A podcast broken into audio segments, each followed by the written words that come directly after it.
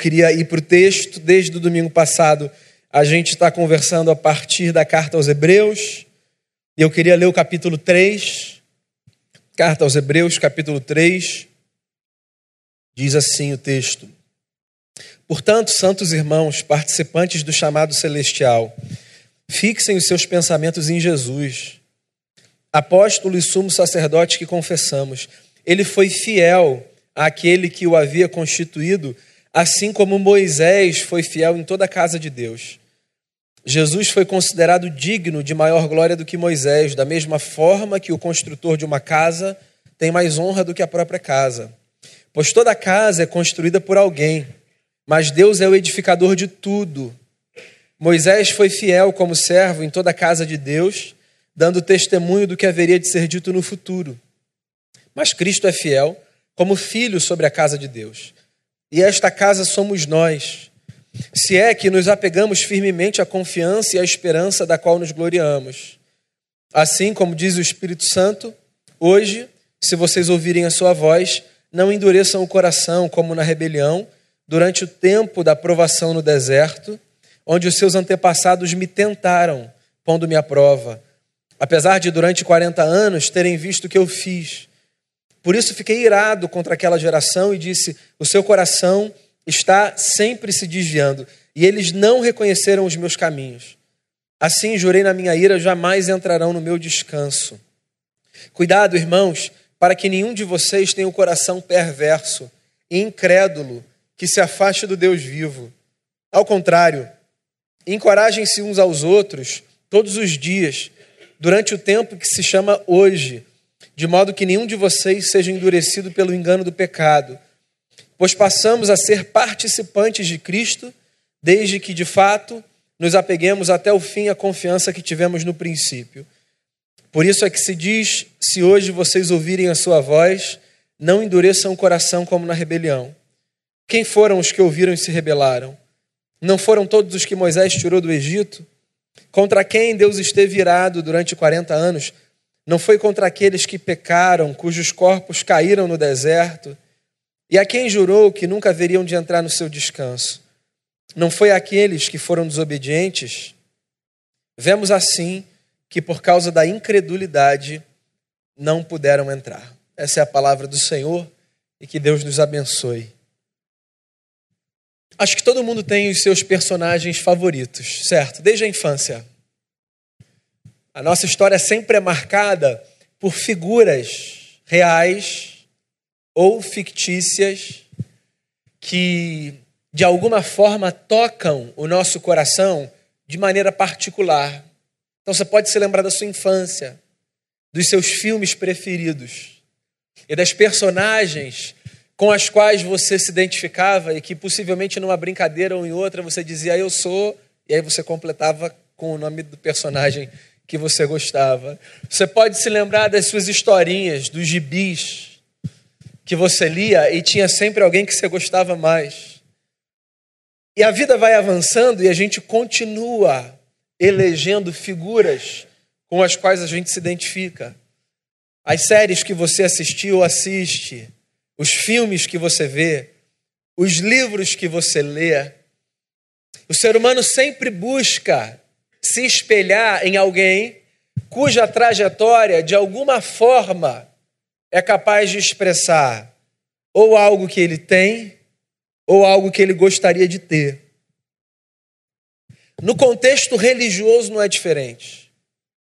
Todos nós temos as nossas personagens favoritas aquelas figuras do nosso esquema religioso que aparecem e com as quais nós nos identificamos mais, nós admiramos mais.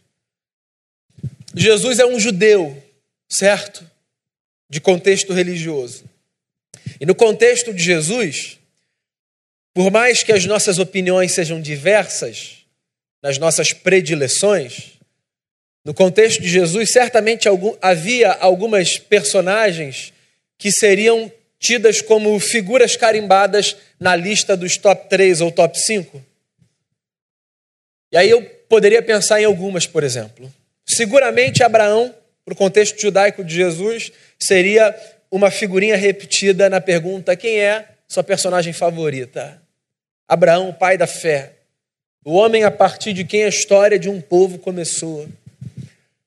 É possível que você ouvisse também, se perguntasse a um judeu do contexto de Jesus, o nome de Davi, o grande rei de Israel, autor de boa parte das canções que há no saltério bíblico. Certamente um outro nome que apareceria como nome de destaque seria o nome de Moisés. Porque Moisés foi, e eu imagino que você saiba disso, uma figura muito ímpar. Não apenas para a tradição judaica, da qual Jesus fazia parte, como também para a tradição cristã, da qual nós fazemos parte. E não é sem motivo que Moisés seguramente é tratado como uma das personagens favoritas de um povo. É possível, inclusive, que Moisés seja sua, eu não sei. Pensa comigo. Moisés foi o libertador de um povo que passou 400 anos no cativeiro egípcio. 400 anos debaixo de escravidão. Esse é o homem que é usado por Deus para tirar um povo de um domínio que qualquer pessoa que olhasse de fora, com muita tranquilidade no coração, diria: ninguém vai conseguir livrar esse povo das mãos dos egípcios. Os egípcios eram a maior potência do seu tempo. Pois Moisés foi esse libertador da história dessa nação. Moisés também foi o grande legislador do povo de Israel.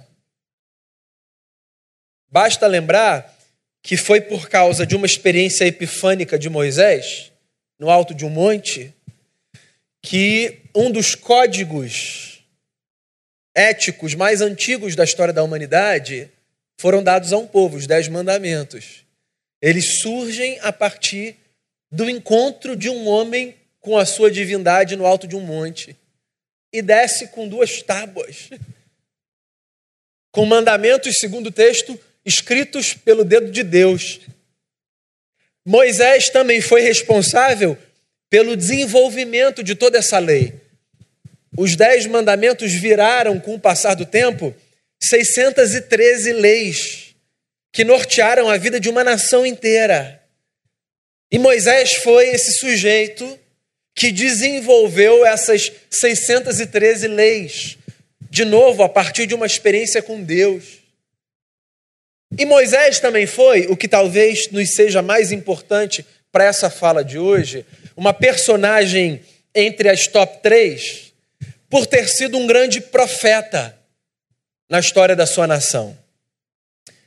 A gente está desde a semana passada conversando sobre o maior sacrifício sobre a figura de Jesus de Nazaré como aquele que, dentre os homens, ofereceu a Deus um sacrifício inigualável. Eu queria retomar uma fala minha da semana passada, que foi a lembrança de que a história da humanidade, em qualquer civilização, sempre foi e continua sendo marcada por sacrifícios, esforços. E no campo religioso não é diferente. Todos nós nos sacrificamos na família, no trabalho, no casamento, na educação dos filhos, no convívio com os amigos, no convívio social.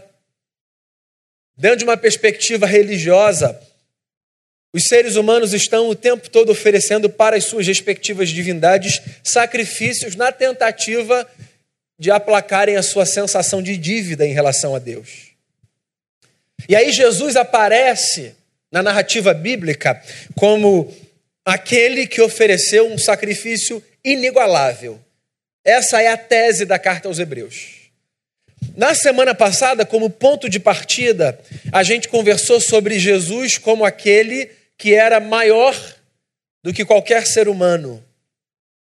Pois hoje eu quero dar mais um passo e eu quero pensar com você sobre essa singularidade de Jesus, pelo fato de, além de se apresentar como maior do que qualquer ser humano, Jesus se apresentar também na história como maior do que qualquer profeta que a humanidade já conheceu.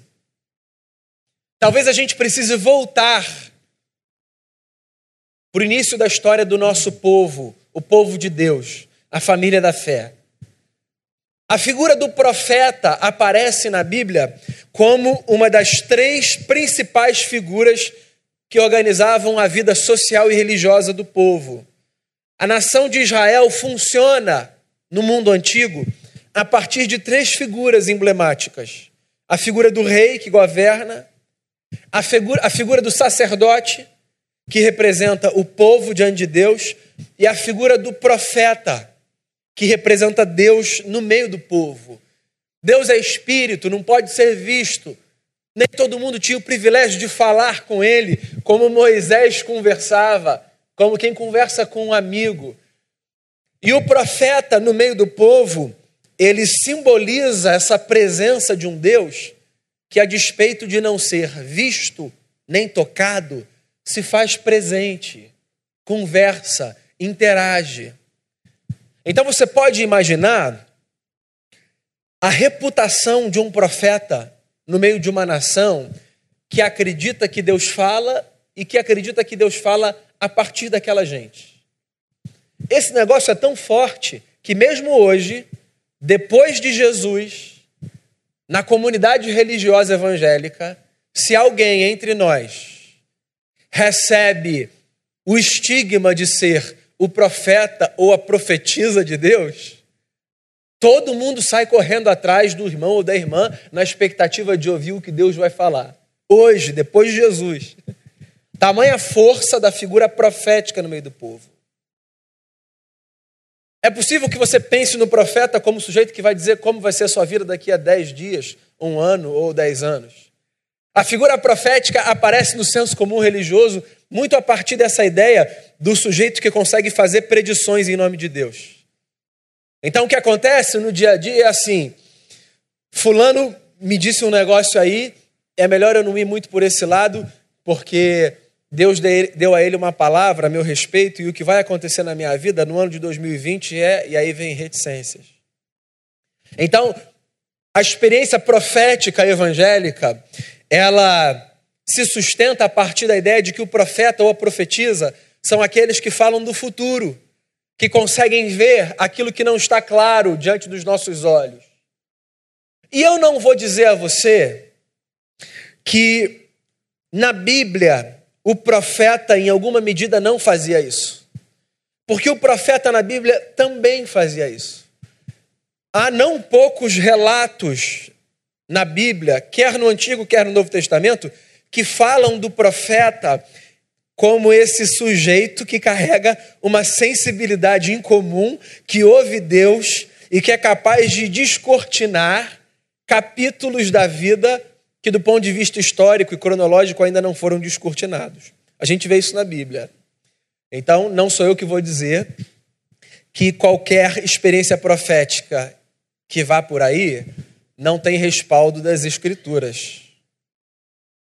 No entanto, a figura profética no Antigo Testamento tinha menos a ver com predição futura e mais a ver com a tarefa e o papel de fazer com que um povo que tinha se perdido na sua loucura voltasse para os caminhos de Deus. Então, o profeta aparece na Bíblia como essa consciência social, essa figura que, por ser sensível a Deus e à lei de Deus, chama o povo, sempre que necessário, ao lugar de ordem e de justiça. Os profetas na Bíblia aparecem em diversos livros e boa parte dos livros do, do Antigo Testamento foi escrita por profetas. Então, a partir de Isaías até o final do Antigo Testamento, você tem livros que levam o nome dos profetas que deram aquela mensagem. Se você olhar com atenção para esses livros, você vai encontrar essa consciência muito profunda na figura do profeta. O profeta não era aquele que dizia, assim diz o Senhor, daqui a três anos, reticências. O profeta era aquele que chamava o povo para o bom senso que olhava para as pessoas e mostrava a elas as suas falhas, as suas injustiças, os seus pecados, e que as lembrava do compromisso que elas tinham assumido com um determinado padrão de vida. Se tem uma frase que explica muito bem o papel do profeta, ainda que ela não tenha sido dita nesse contexto, é uma fala de Martin Luther King acerca da igreja. Martin Luther King disse certa vez o seguinte sobre a igreja: a igreja não deve ser nem senhora, nem serva do Estado. Ela deve ser a sua consciência. E eu acho isso muito bacana. E talvez essa frase que tenha sido dita acerca da igreja, por causa da sua vocação profética, seja uma frase que explique muito bem o que um profeta fazia no meio do povo de Deus. O profeta não era senhor do povo. O profeta não estava acima dos demais.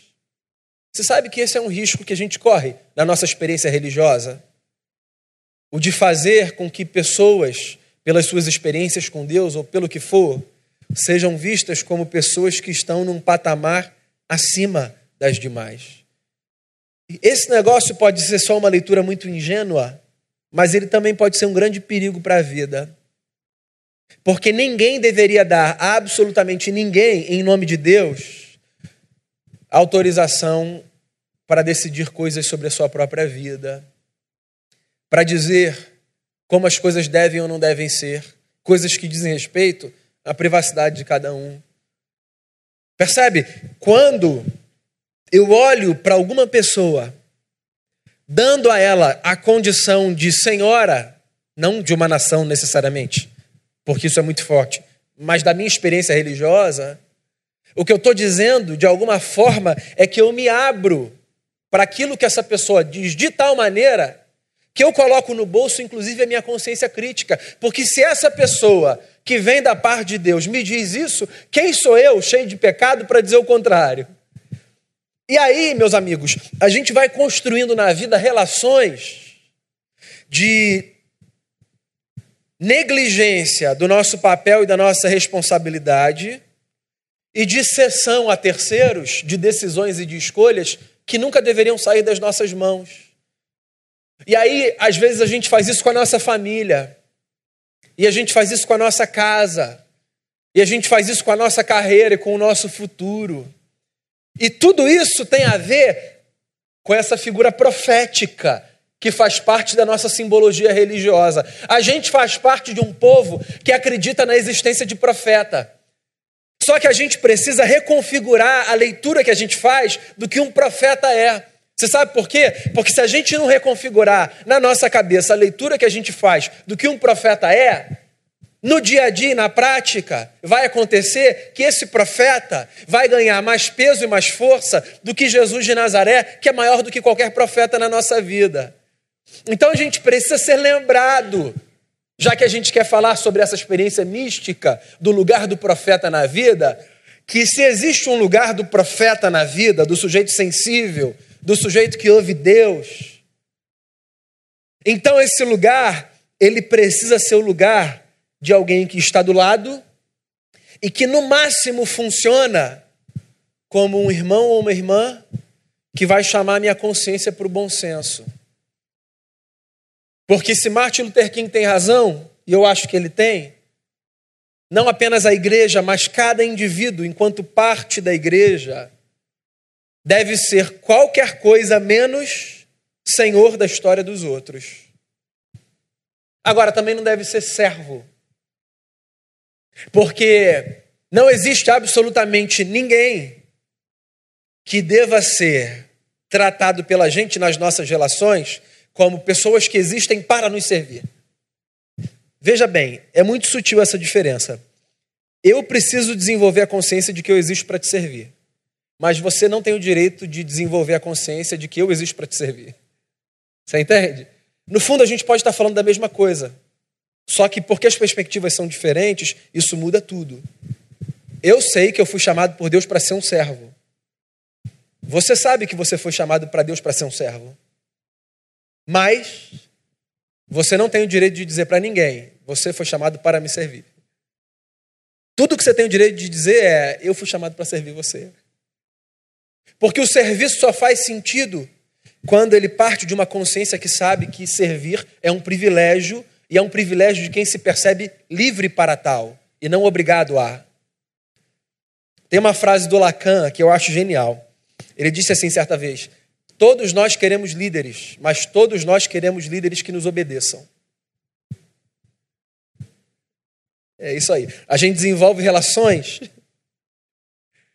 em que, do ponto de vista superficial, a gente até reconhece o lugar do outro, se a gente está falando do lugar do outro como alguém que está numa posição, do ponto de vista hierárquico das organizações, acima do nosso.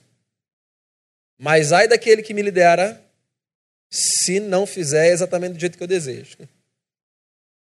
Porque se ele fizer desse jeito, que não é o que eu desejo, eu vou lembrá-lo, por mais que ele seja profeta, de que ele está aí para me servir. E essa lembrança é uma lembrança individual, não é uma lembrança relacional. Como que eu lembro o outro de que ele existe para servir? Servindo. E não dizendo você existe para servir. O meu serviço deve ser uma inspiração. Porque mesmo quando eu olho para a figura de um profeta, eu posso olhar de uma tal maneira que no fundo eu diga a ele o seguinte com o meu olhar: ó, Deus te levantou para me servir. Moisés. Imagina Moisés como líder de um povo, como profeta, falando em nome de Deus. Imagina uma gente aflita e angustiada, caminhando pelo deserto, sem saber se o exército de Faraó vai alcançar aquele povo. Uma gente que, se você conhece a história, algumas vezes, não poucas, disse o seguinte para Moisés: Chega, vamos voltar. Prefiro morrer escravo no Egito do que passar por essa angústia. Ah, que saudade das cebolas do Egito. Chega. Você está em cima dessa montanha, não desce? Cadê você? Que recebe para ficar aqui do nosso lado? Cadê você, Moisés? Que existe para cuidar da gente? Cadê você? Cuja vocação é ser, a partir do seu lugar de profeta, nosso servo, nos liderando, mas nosso servo. A igreja, enquanto comunidade profética, não é nem senhora nem serva. A igreja é a consciência de um Estado. Essa é a fala de Martin Luther King. Mas eu não quero nem ir para o campo dessa relação de Estado. Eu quero ir para o micromundo da nossa vida. Consciência.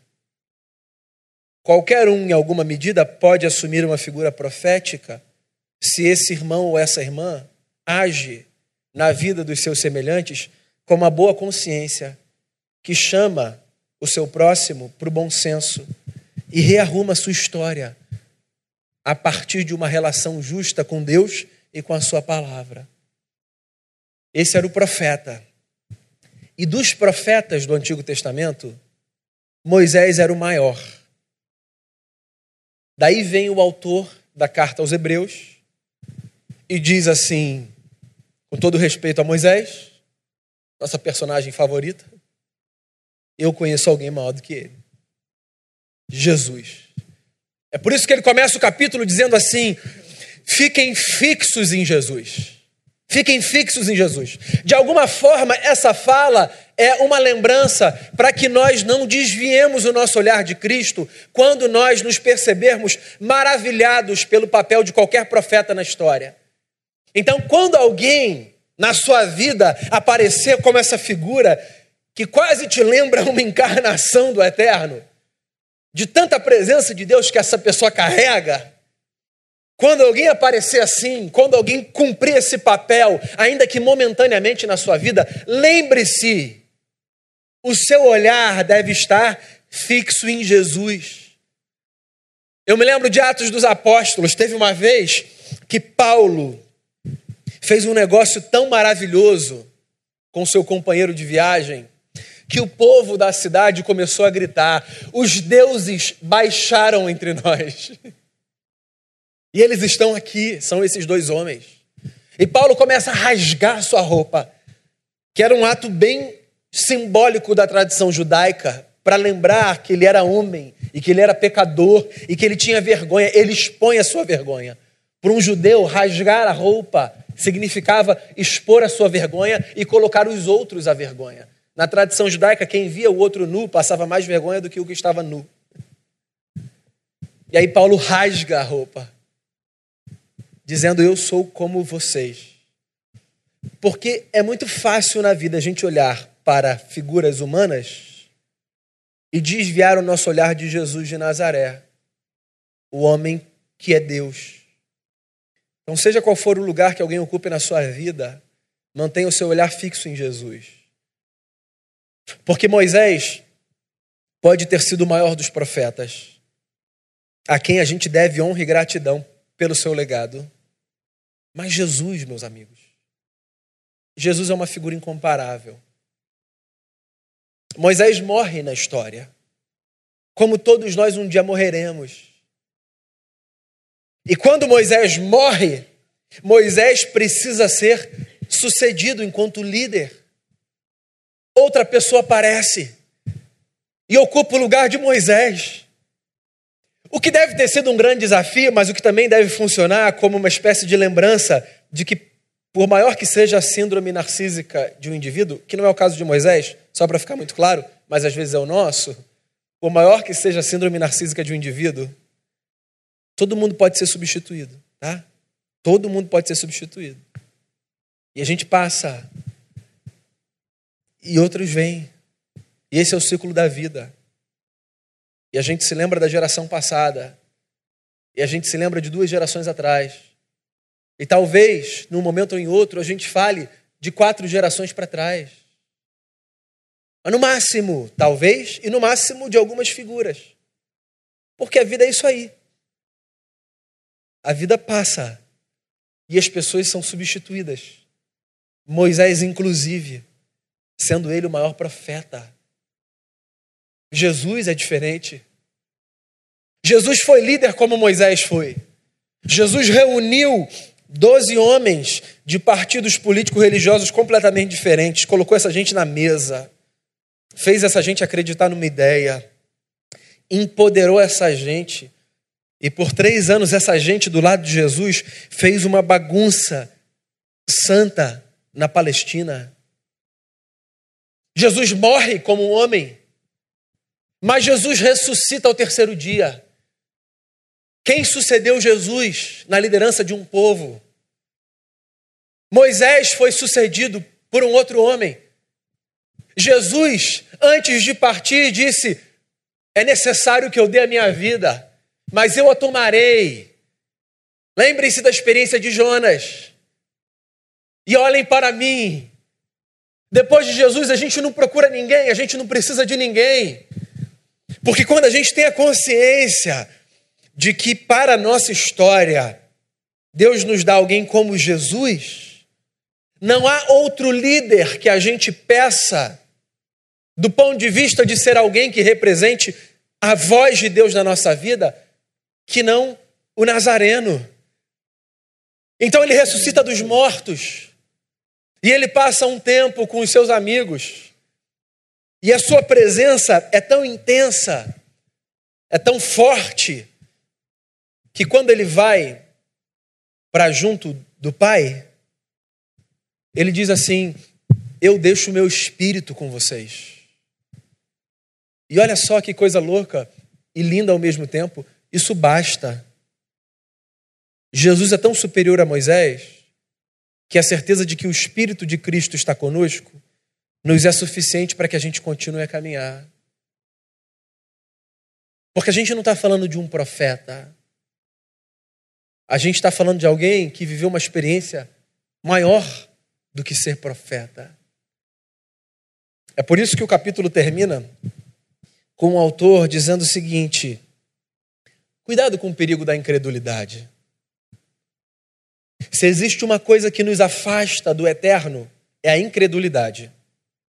E aí veja bem, talvez seja importante eu balizar o que eu quero dizer com isso, porque incrédulos todos somos, certo? E não poucas vezes eu aqui desse púlpito disse e reafirmo que a nossa incredulidade em alguma medida nos aproxima de Deus. Tomé se aproximou de Cristo por causa da sua incredulidade. Foi quando ele disse: Eu só acredito se eu tocar que Jesus disse: então chega aqui perto, meu amigo. Isso não é apenas físico, isso é simbólico. Quando eu não creio, por não conseguir encontrar respostas, eu às vezes me aproximo. Não, de, não é dessa incredulidade do dia a dia que o autor da carta aos Hebreus está dizendo. Ele está falando dessa incredulidade que nos serve como um obstáculo para vermos o, o mundo a partir da perspectiva do reino. A incredulidade do ponto básico da nossa fé, de que Jesus Cristo de Nazaré é muito maior do que um profeta. Você pode ser membro de uma igreja, acreditando que Jesus foi um grande homem, mas você não vai conseguir enxergar o mundo a partir da perspectiva do reino se Jesus for para você só um grande homem.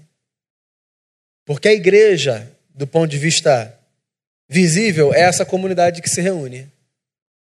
Mas o povo do reino é o povo que coloca a cabeça ali para fora e vê o mundo de um outro jeito.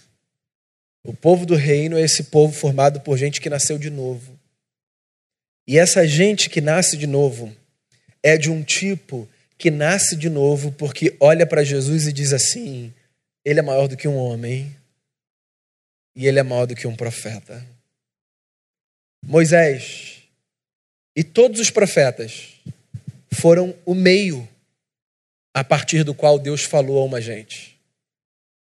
Jesus de Nazaré foi o meio e foi a mensagem. A gente comeu do pão e bebeu do cálice antes da mensagem. E eu me lembro de uma das falas mais escandalosas de Jesus, que deixam muito claro que ele foi muito mais do que apenas um profeta. Ele disse assim, para uma gente que não entendeu nada do que ele dizia: Se vocês não comerem da minha carne, e se vocês não beberem do meu sangue, vocês não têm parte comigo. O que, que Jesus estava dizendo? O que ele estava dizendo é que ele era de um tipo de humanidade cheia de divindade, de um tipo cuja experiência com ele só faz sentido se a gente fizer descer o que a gente entende daqui porque há de mais profundo na nossa vida. Os profetas estão aí. E todos nós, em alguma medida, o somos, quando funcionamos como consciência dos nossos irmãos. Mas sabe de uma coisa? A gente não precisa de profeta para viver. A gente precisa de um Cristo que é maior do que eles. Senhor, não apenas dessa casa, mas da casa que somos cada um de nós o Deus que nos preenche e através de quem nós conseguimos viver com paz e com alegria. Feche seus olhos. Vamos orar. Vamos agradecer a Jesus.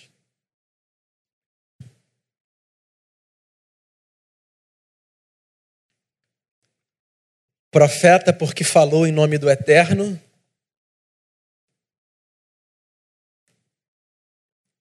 mas mais do que profeta,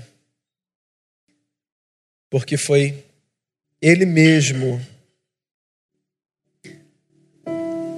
a mensagem encarnada sobre a qual falava.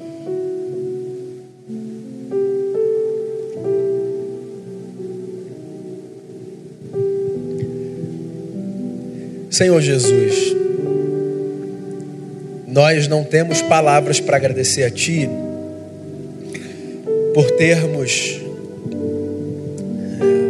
na nossa história a presença de tantos homens e de tantas mulheres que foram e que são boca de Deus na nossa vida. Gente que nos ensinou a lei e os profetas. Gente que nos ensinou os dez mandamentos e que nos mostrou tudo que Moisés escreveu. Gente que cantou os salmos, os nossos pais, nesse dia, Senhor, que foram e que são profetas na nossa vida. Gente cuja história nos legou o compromisso com o Evangelho. Eu quero agradecer ao Senhor por todas essas figuras. E com toda a honra devida a essas figuras,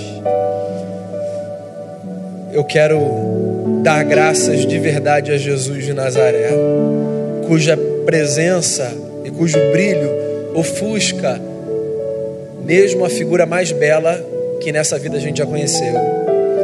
Obrigado, Senhor, porque Jesus, sendo mais do que profeta, fez por nós o que jamais seremos capazes de fazer uns pelos outros. Obrigado porque Jesus é a palavra encarnada, aquilo sobre o qual Moisés disse, pois Jesus viveu de forma plena, como quem cumpre a lei, sem deixar um ponto de lado. Eu quero agradecer ao Senhor pela vida de Jesus na nossa vida pelo Espírito de Jesus dentro da gente, que faz com que a gente seja chamado de casa de Deus. Obrigado, Deus, por morar na gente. Toma a nossa vida e faça com que os nossos olhos permaneçam fixos em Jesus, o nosso Senhor, e que isso nos baste na caminhada. Eu quero louvar o teu nome pela presença de Cristo e porque por causa de Cristo todo mundo aqui pode olhar para cima e dizer que tem um Pai. Obrigado, Senhor, por ser o nosso Pai, sobretudo nesse dia. Que o Senhor nos abençoe a todos, irmãos e irmãs, em nome de Jesus. Amém.